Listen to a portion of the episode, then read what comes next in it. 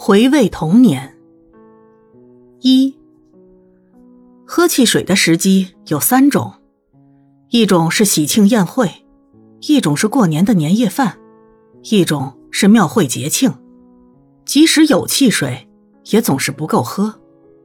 到要喝汽水时，好像进行一个隆重的仪式，十八个杯子在桌上排成一列，依序各倒半杯。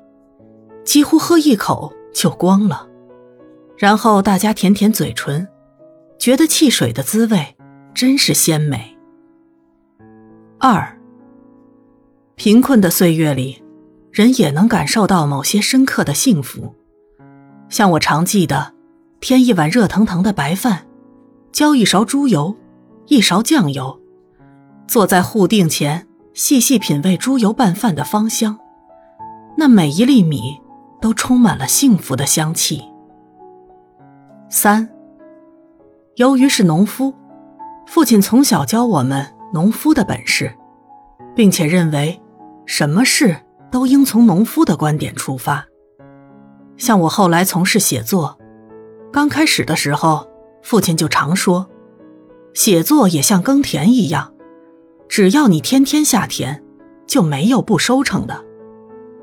他也常叫我。不要写政治文章，他说：“不是政治性格的人去写政治文章，就像种稻子的人去种槟榔一样，不但种不好，而且常会从槟榔树上摔下来。”四夜里，我站在屋檐下乘凉，想到童年、青少年时代，其实有许多事都像青莲雾一样的酸涩。只是面目逐渐模糊，像被打成果汁，因为不断的加糖，那酸涩隐去，然后我们喝的时刻就自言自语地说：“真好喝呀，再来一杯。”五，我小的时候喜欢折纸船，把它放到河流里，虽然不知它流往的所在，但是心情上却寄望着。它能飘向一个开朗快乐的地方。童年的小纸船没有什么特别的意义，有时候却代表了一种远方的、宽大的、自由的希望。河里有了这种向往，也就有了生命。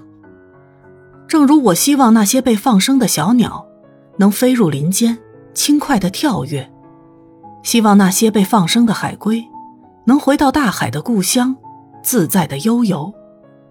可惜这希望是渺茫的，因为里面有人的功利。有功利的地方，就不能有真正的自由。我也希望，那些漂流在河溪里的亡魂，真能攀住莲花，拖着河灯，去找到西方的光明之路。那条路，也许是远的。由于人在河里放下了无私的爱，就有可能到达。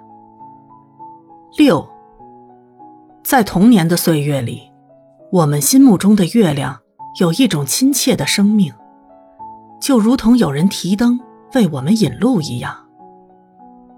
七，童年时代，陪伴母亲看萤火虫飞入芒花的星星点点，在时空无常的流变里。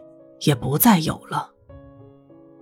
八，那一张泡泡糖的包装纸，整整齐齐，毫无损毁，却保藏了一段十分快乐的记忆，使我想起真如白雪一样无瑕的少年岁月，因为它那样白，那样纯洁，几乎所有的事物都可以含容。九。母亲保有的葫芦瓢子，也自有天地日月，不是一勺就能说尽的。